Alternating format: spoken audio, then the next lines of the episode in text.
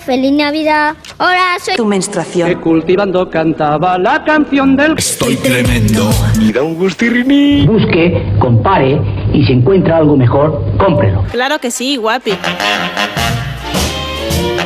Nos visita hoy nuestro ah, hombre anuncio, nuestro experto en materia de, de publicidad, publicista y director de marketing corporativo de A3 Media, Francisco Vaquero. Buenas tardes, Francisco. Hola Carmen, buenas tardes. Pero estamos súper bien acompañados porque hoy también estamos eh, con nuestros compañeros David Martos, nuestro hombre del cine. ¿Qué tal, David? ¿Cómo estás? Hola Carmen, ¿cómo estáis? Muy bien. Ya, ya sé que estás bien. Estás en Málaga y además al lado de Isabel Sánchez. Ay, Buenas este tardes, sol. Isabel. Hola Carmen, ¿qué tal? Muy buenas tardes.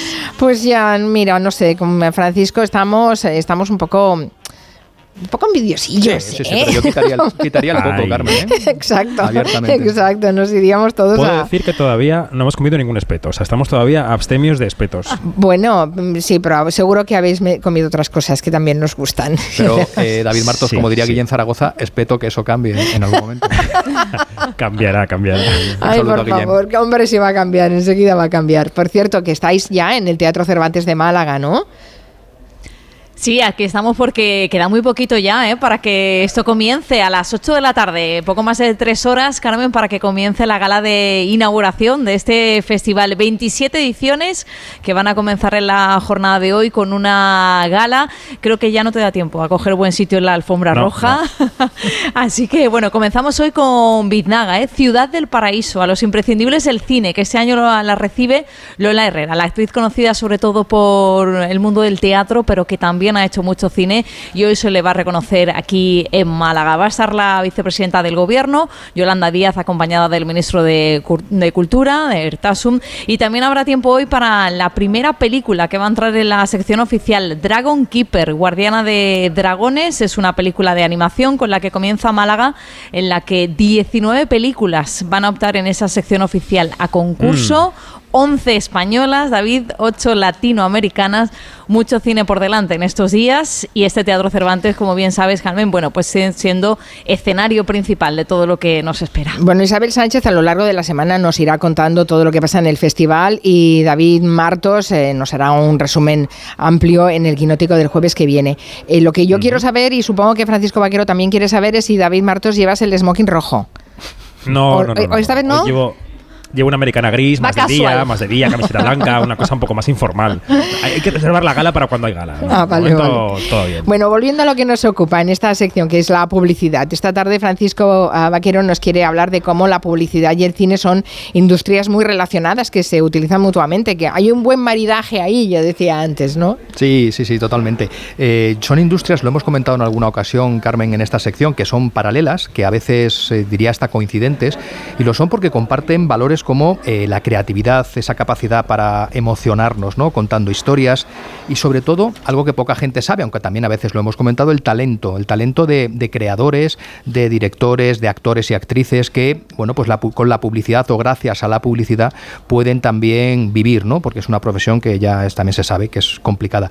Y también en técnicos hay algo que, que se reconoce poco habitualmente y además me encanta que este año, como hemos visto en la pasada gala de los Goya, el Goya de Honor fue para un director de fotografía, para Juan Mariné, que con 103 años no es habitual que reciba un Goya de Honor alguien, dicho con todo el respeto, un técnico de la industria y en concreto un técnico como, como Juan Mariné. Y luego tenemos también casualmente eh, pues a gente mucho más joven que también trabajan para Publi y para cine, como puede ser Narita Studio, que es el estudio que ha creado, es un estudio de Málaga que trabaja para publicidad y también con, para cosas de cine, que es el que ha creado la- el cartel del festival, ¿no? que es una pasada y a mí me parece precioso. Así que sí, Carmen, esta tarde te propongo que repasemos la curiosa y fructífera relación entre el cine y la publicidad.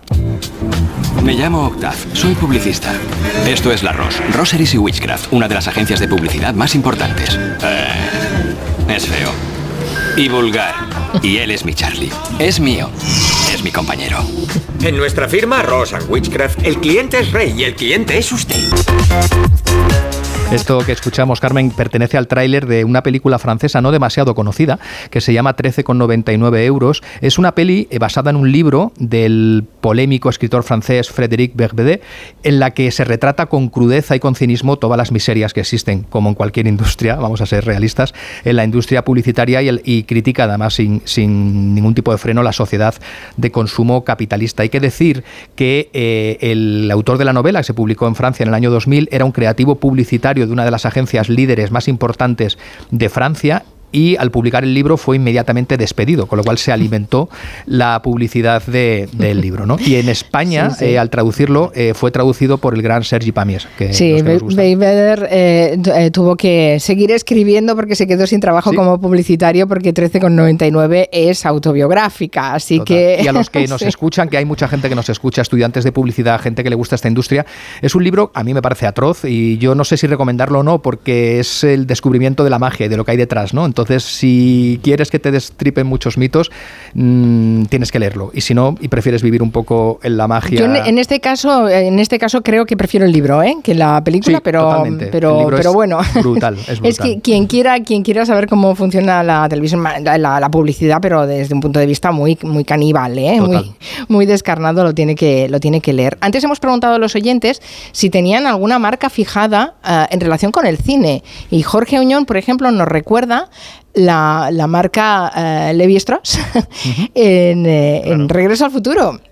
Sí, es cierto. es Era cierto. ese, Es una ¿no? de las fórmulas de emplazamiento de Es producto. que Marty adopta el nombre de los vaqueros, ¿no? Cuando viaja al pasado, incluso. Claro, claro. Mi vaquero, sabéis que es una palabra que me encanta, aunque también para la gente que nos escucha en Cataluña decimos tejanos. Eh, un saludo porque allí se dice o tejanos. jeans, o jeans. Y Sí, somos sí. un programa transversal. Sí, que- no, pero claro, estando con Francisco Vaquero, para nosotros ahora serán vaqueros. Gracias, Carmen Los vaqueros Juan. que mejor nos sientan. Gracias. Bueno, eh, esta relación de entre la publicidad y el cine mm, es tan antigua como la historia de la propia industria cinematográfica, obviamente. Así es, mira, uno de los primeros casos de los que se tiene constancia de esa conexión que comentas entre publicidad y cine tuvo lugar en una película de hace más de 100 años, de- del año 1920, que se llamaba The Garage que es en español, pues eso, el garaje, estaba protagonizada por Buster Keaton y ocurría, lo siento, voy a hacer spoiler, que esto nadie se lo veía venir, ocurre en un garaje en el que se puede ver claramente un cartel de la marca de neumáticos Firestone. ¿no? Lo que no existe constancia, Carmen, es de que el anunciante hace ya más de 100 años pagara por aparecer en la película. Yo tiendo a pensar, porque es un caso que se estudia un poco, tiendo a pensar que eh, los, el director, eh, el director de foto también querían darle más verosimilitud al garaje y pues empezaban a usar elementos de que daban un poco más sensación de verosimilitud. En cualquier caso, siete años después, en la película Wins, eh, se producía el que está considerado, hay un cierto consenso, como el primer caso de product placement o emplazamiento de producto, que tú hacías referencia con el caso de, de Levis, de la historia. En este caso, el producto en cuestión era una chocolatina de la marca Hershey, que un soldado de la Primera Guerra Mundial, que es lo que describe un poco la película, pues en un momento dado descubre con avidez esa chocolatina y la degusta con mucha ilusión y placer. ¿no? Hay que recordar también que esta película era de cine mudo, pero unos años después se remasterizó y así sonaba, está en inglés, eh, una copia remasterizada de su tráiler.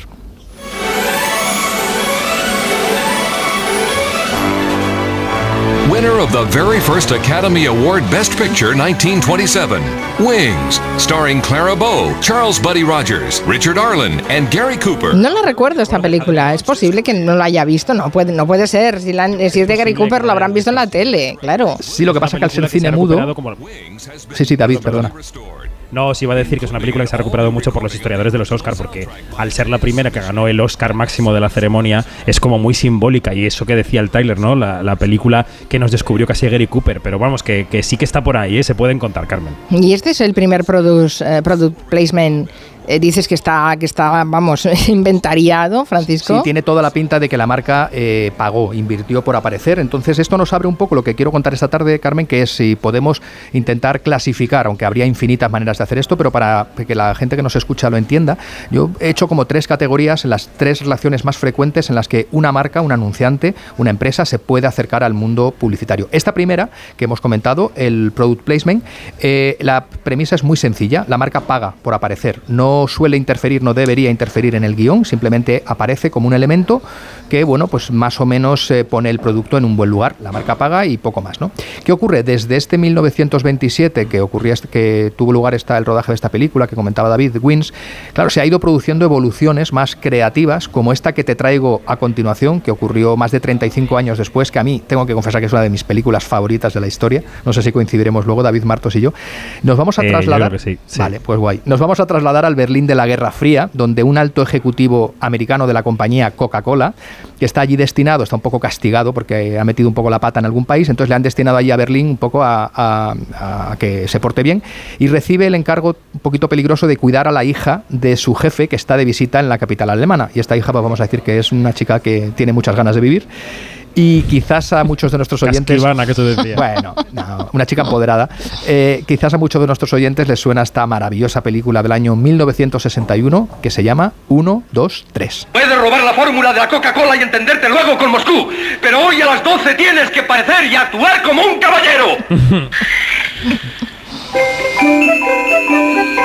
Oye, yo que vengo ahora de Berlín, de la Berlinale, aunque estoy en Málaga, eh, yo creo que aquí, eh, Francisco, hay dos marcas que sobreviven a la- al, al paso de los años en la película. Una, evidentemente, es Coca-Cola, ¿no? Coca-Cola lo has dicho tú, la compañía más que la bebida. Pero es que Berlín como ciudad y como marca Sí. luce también muchísimo en la película, ¿no crees? Totalmente de acuerdo, es una campaña turística de Berlín. Al parecer también cuenta, voy a decir la leyenda, porque también esta es un caso más reciente y está documentado, que no fue una eh, iniciativa que estuvo, o sea, que puso en marcha Coca-Cola, pero que la multinacional norteamericana de esos refrescos estaba encantada con la idea, eh, porque conseguía dos cosas. Por un lado, reforzaba en Estados Unidos el poderío de marca global e internacional que está presente en todos los países, cosa que ahora nos parece muy normal, porque estamos acostumbrados a marcas multinacionales presentes en cualquier mercado, pero que hace casi 50 años no era, o 70 años, perdón, no era tan frecuente. Y por otro lado, en línea con lo que comenta David, también se acercaba un poco al continente europeo en un momento en el que Coca-Cola no tenía la penetración de mercado que tiene hoy y era una manera también de vender al mundo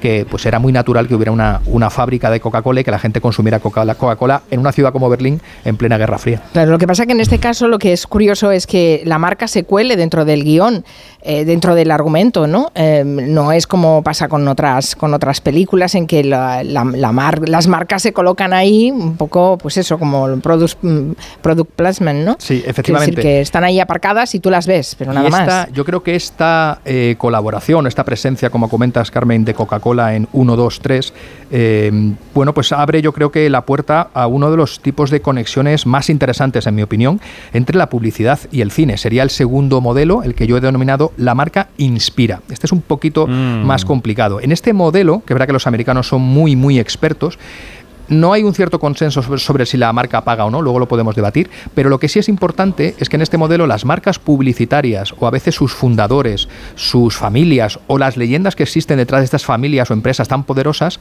han inspirado a una multitud de películas, ¿no? Como por ejemplo esta reciente obra de, yo creo que tiene un par de años, del director Ridley Scott y que lleva por Uy. título... Ay, que sale, a ver, cada vez no le va a gustar. La Uy. casa, la casa Gucci. He sido un Gucci toda mi vida. Tu apellido está en los libros de historia. Paolo, eres un Gucci. Tienes que vestir como tal. Es chic. A ver, yo aquí me mojo, aquí la familia no estaba detrás de la película porque quedan fatal. No quedan bien, ¿no? Adam Driver, Lady Gaga quedan fatal. Mira, el otro día en la gala de los eh, del sindicato de actores hubo un primer premio, una primera entrega de premio que fue un homenaje a una gran película que es El Diablo viste de Prada, ¿no? Salió Meryl Ah, Streep sí. con las que eran sus dos subalternas de la película maravillosas, Emily Blunt y Anne Hathaway, y es una película que queda en el es, es icónica, ¿no? Porque ahí Prada, por mucho que el personaje fuera malo, eh, es una marca que sale prestigiada de la película, ¿no? Diría yo. Sí, y además me, me encanta que digas esto, David, porque no solo con Gucci y con Prada, sino que es verdad que la categoría o la industria de marcas de moda y de lujo, podemos decir que son categorías especialmente inspiradoras en este segundo modelo Claro. ¿no? que hemos dicho de la marca Inspira, porque está también Desayuno con Diamantes, donde aparecía Tiffany's, eh, Coco, que es la historia de Chanel, con, esa, con ese título tan bonito, tan redondo de Coco, o la más reciente Ferrari, ¿no? Que también, eh, y también déjame que diga, que aprovecho, mira, me viene a cuento, porque una de las películas que lleva a tres media al Festival de Málaga es La familia Benetón, que bueno, no tiene nada que ver, pero es una familia también con niños racializados, eh, muy divertida, y bueno, pues también ese título hace, hace también ese guiño a, a esa marca. Mm, Pero repasemos a ver las pelis donde ha pagado la marca, va, que nos hará, nos hace ilusión saberlo. Bueno, igual hay alguna, igual hay alguna. Claro, yo, Un más eh, de una. Esto es, esto es muy es complicado de demostrar y por varias razones, Carmen, porque habría que definir qué en qué consiste pagar, porque no siempre es eh, una transferencia de dinero. A veces se puede pagar en conceder permisos, como hizo Coca-Cola en el caso de 123, pe- eh, gestionar permisos para acceder a fábricas reales. También se puede a veces pagar autorizando y no bueno pues que estas películas lo comentaba lo comentaba antes eh, David para que estas películas funcionen y lo sabe mejor el que nadie tú una, una saga familiar de una marca con un negocio que sea toda gente buena que todo sea maravilloso que todos se quieren y que Eso no vende en el cine. no- nadie va a ver No hay eso no conflicto, no hay conflicto. Claro, entonces hace falta ese conflicto dramático familiar que tanto nos gusta, pero por otra parte también tienes que mantener esos valores de aspiracionalidad, de lujo, para que también esa película tenga la capacidad de, tras- de transportarte y de ser un poco también eh, evocadora, ¿no? Para ti. Entonces es, es difícil, ¿no? Yo creo que suele pasar algo, yo de, de biografías autorizadas no controlo mucho, pero creo que puede ser un mercado similar al mundo de las biografías más o menos autorizadas, consentidas, si lo Mm. cuentas así no te demando, pero yo no voy a pagar, pero ojito y tal, ¿no? También en este caso, más allá de la industria de, del lujo eh, o de la moda, aparecen películas como La Red Social, David Fincher, un peliculón que contaba la historia de Facebook y también recordamos que Mark Zuckerberg no salía especialmente bien favorecido, o El balneario de Battle Creek, que es una peli de Alan Parker de los 90, simpática, y que cuenta la historia también del creador de los cornflakes, de Kellogg's. Sí, Sí, que, sí. que los hermanos tampoco se, que se llevaran muy bien. También hay una parte miserable ahí en esa, Total. en esa escena. Los oyentes me están diciendo cosas muy interesantes. Por ejemplo, nos recuerdan Epomuceno las patatas fritas Bonilla que salían en, en- Parásitos. en Parásitos. Total. En Parásitos, es Sí, sí, verdad. salió en Parásitos y fue un boom de venta de las patatas fritas. Es que la historia de las patatas fritas Bonilla merece un día un programa especial. Vale, de pues apúntatelo, Porque es un- apúntatelo. Es un, caso maravilloso, pues me lo apunto. Dice eh, otro oyente dice que Nauf- de, de Náufrago, de la película Náufrago, se dijo que era el anuncio más largo jamás hecho de FedEx. Sí, FedEx. Claro, de, de los servicios de, De mensajería. de- de mensajería, de paquetería, sí, sí. Y Bruno dice que las películas de James Bond en los 80 eran un no parar de publicidad. Hombre, evidentemente, lle- llevaba el, el, Martini, el ejemplo, Ome- ¿no? el Omega, el Aston Martin, o sea, Totalmente. to- todas marcas de lujo, además, ¿no? Sí, Como sí, le correspondería. Muy ¿no? aspiracionales, efectivamente. Bueno, ¿qué más cosas nos cuentas, Francisco? Bueno, pues que yo creo que el último modelo, ese tercer modelo, em, Carmen, sería en el que cada vez son más las marcas que no solo pagan por hacer product placement, emplazamiento de productos, eso les queda pequeño, tampoco se sienten cómodos siendo eh, inspirando a terceros que quieren contar la historia de la marca, del producto, sino que ellos, claro, esto no vale, no, no le vale a cualquier marca, tienes que ser una marca muy icónica, muy potente, con muy arriesgada y con, por supuesto con mucha capacidad de inversión. Son cada vez las marcas en las que deciden ellas mismas producir o contar su propia historia. Por eso en este tercer modelo de relaciones diríamos que es un modelo en el que la marca produce. También es una de las modalidades de un término que está muy de moda en publicidad, que es el branded content, que alguna de las personas que nos escucha lo habrá, lo habrá oído, por el que una marca lo que crea es eh, un contenido que le debe funcionar a dos niveles, a nivel publicitario, pero también a nivel entretenimiento o espectáculo. Y de Estados Unidos nos llegan muchísimos ejemplos de los últimos años exitosos de, marcas que han decidido contar ellas mismas su historia, arriesgarse, producir, gestionar y hasta ganar dinero. Y el primer caso lo tenemos con un caso que a mí me flipa, eh, si me lo permitís, que es la marca Nike y la película Air. 1984 ha sido un año duro. Las ventas han bajado, el crecimiento también. Te contraté para potenciar la división de baloncesto. Y la gente no sabe qué coño es Nike. ¿Y qué es Converse? La zapatilla estrella de la NBA. Esta película, si, si hay gente que todavía no la ha visto, merece la pena porque a mí me parece una gran- Maravillosa. Una gran, película que hay que recordar que está dirigida y protagonizada por Ben Affleck y que cuenta la operación de marketing, que es una expresión, por cierto, que aprovecho para recordar que nos encanta a los que nos trabajamos en marketing que los periodistas digan operación de marketing como sinónimo de algo sucio y tal. Un saludito a todos ellos. Bueno, pues no me despisto. operación de marketing que a mediados de los 80 eh, puso en marcha la multinacional deportiva Nike con la estrella del baloncesto Michael Jordan para crear una línea de zapatilla que se llamó Air Jordan. En esta línea Eh, hay además más ejemplos como Flaming Hot, eh, David, que entiendo que la conoces, yo todavía no la he podido ver, que es la de Eva Longoria. Me ha gustado mucho. ¿Ah, es, muy, es muy buena, muy divertida. Y Eva Longoria la ha vendido como una campeona. Qué bien. Porque la dirige y la produce y está detrás del proyecto y está muy bien. Pues eh, Flaming Hot, para nuestra audiencia, les diré que es una historia que te la llegan a contar cuando la tienen que pichear hace años, tal, me, me imagino la cara, porque es contar la historia que hay detrás del conserje mexicano que creó los chetos picantes. Oh, qué interesante. Me parece Es un- interesantísimo. Es un historión, ¿eh? Ya eso la marca Chetos es una marca muy, divertida, pero los chetos picantes, y luego yo creo que, corrígeme David si, si me equivoco, Eva Longoria, que está también muy comprometida con el tema de la población latina y la visibilidad del mundo latino en Hollywood, pues ha querido contar la historia de alguien que no era tan conocido, porque, insisto, era un conserje mexicano Sí. que fue el que creó él. Así que, que Bueno, y, y- y no hemos hablado de Barbie. Ahí, ahí. Bueno, es que es la película del año, ¿no? La más taquillera, la que va a los Oscar con algún Oscar menos de los que debería en categorías. Tienes que hablar de Barbie, vaquero, no te puedes ir sin sí, hablar de Barbie. ¿podemos oír a Barbie? Sí, bueno, yo creo que vuestros deseos son órdenes. No podíamos no hablar de lo que ya consideran muchos la mejor acción de branded content de los últimos tiempos, o también una película creada por una marca, o como dicen algunos, el anuncio más largo de la historia. Estamos hablando de Barbie. ¡Hola, Barbie! Hola, Ken. Hola, Barbie. Hola, Barbie. Hola, Barbie. Hola, Barbie. Hola, Barbie. ¡Hola, Barbie! Hola, Ken. Hola, Ken. Contar de esta película que no se haya dicho ya, porque en este programa además me Sí. consta Yo creo que el tráiler es mejor que la película y no digo más. Bueno, ya hay que, yo creo que hay, hay muchas cosas que analizar, la parte artística o la parte de peligro la dejo también a, a vosotros, pero eh, dar un par de datos. Yo- Solo en nuestro país más de 5 millones de personas han pagado por ir a ver un fantástico anuncio dirigido por eh, Greta Gerwig y protagonizado, como sabemos, por Margot Robbie y Ryan Gosling y que está nominado, como decía David, a 8 Oscars. Un anuncio de casi dos horas de duración, para que luego digan que los bloques de Publi o de la tele o de la radio son largos. ¿Eh? y con el que quiero destacar desde el punto de vista de marketing que la marca ha conseguido tres logros, en mi opinión, brillantes. Por uno, en primer lugar, convertir lo que era una marca que se dirigía ya de manera inexorable hacia la irrelevancia en todo un icono cultural contemporáneo, una marca que mole a nivel planetario. ¿no? En segundo lugar, posicionarse como un referente global del empoderamiento femenino gracias a una inteligente sátira de todo lo que representaba para una gran parte de la población la propia muñeca desde su origen. Es brutal, ¿no? De hecho, la frase que cerraba el tráiler era, si odias las Barbies, esta es tu película. Y tres, eh, algo que no es menor para una empresa, facturar, intuimos que mucho, porque claro, Barbie cuando hace esta película decide licenciar el uso de la marca y, lógicamente, ingresar mucha pasta, ¿no? Así que, si me permite, le mando un beso a Guillén Zaragoza, podríamos hablar de Jaque Mattel. Bueno, yo creo que como operación de marketing ha sido mejor que como película. No sé qué pensará David.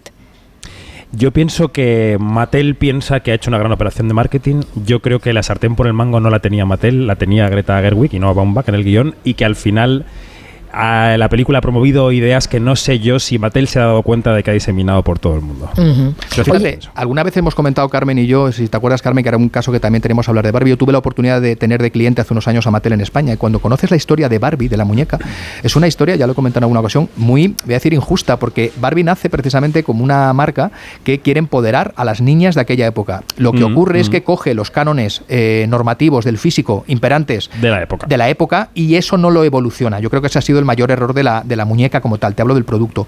Pero, ¿qué ocurrió a partir de los 70 o los 80, coincidiendo con ese momento de empoderamiento? Pues la marca quedó un poco obsoleta y con, con mensajes viejunos o machistas cuando su intención de origen era todo lo contrario. Hmm, Yo recomiendo si alguien eh, si alguien quiere buscar más información sobre la, la historia de Barbie, no de la película, sino de la muñeca y de Mattel, de cómo surge, porque es, es fascinante, fascinante cómo se pone en marcha. Además, eh, creo que el marido de la, de la creadora, historia. de la inspiradora de, de Barbie, eh, se dedicaba también al mundo del marketing y a la Sí, publicidad, sí, sí. creo recordar, Y ¿no? la historia es que ella se daba cuenta, esta mujer tenía dos hijos pequeños, un niño y una niña, y se daba cuenta que su hijo, con los juguetes que usaba, sí que eran juguetes como coches o aviones que le permitían pensar en el adulto que quería ser, pero en cambio su hija, para su hija las opciones de juguetes solo eran bebés para cuidar. Es decir, Claro, el, único, el único rol que podías, con el que podía soñar una niña en Estados Unidos, y fíjate si, si, si era en Estados Unidos como sería en el resto del mundo, el único tipo de rol al que podía aspirar una niña en los años 50 era eh, su papel de cuidadora o de madre. Y ella Sí, sí. pensó